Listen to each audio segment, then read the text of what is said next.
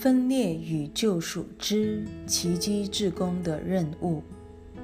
五、奇迹之功的唯一责任，即是亲自接受救赎。这表示你已认清了心灵是唯一具有创造力的层次，也明白了只有救赎才能疗愈心灵所犯的错误。你一旦接受这个观念，你的心灵便只有疗愈的能力。你会抵制心灵内任何破坏的潜能，恢复它纯粹建设性的力量。如此。你才化解得了他人心内的层次混淆。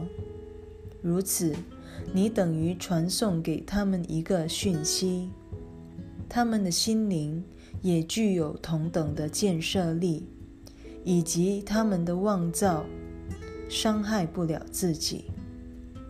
其他心灵会因着你的肯定而不致高估了自己的学习教具。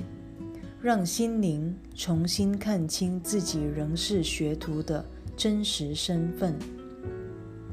六，我不妨再强调一次：身体既无法创造，也无法学习。身为学习教具，他只可能听从当事人的决定。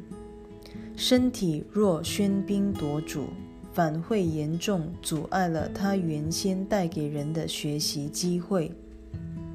只有心灵才可能接受光照，灵性始终充满光明，身体却充满了执爱。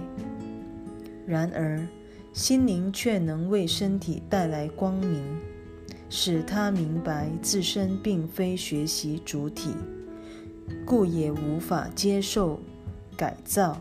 不过，只要心灵学会越过身体而投向光明，身体自然会与心灵同步。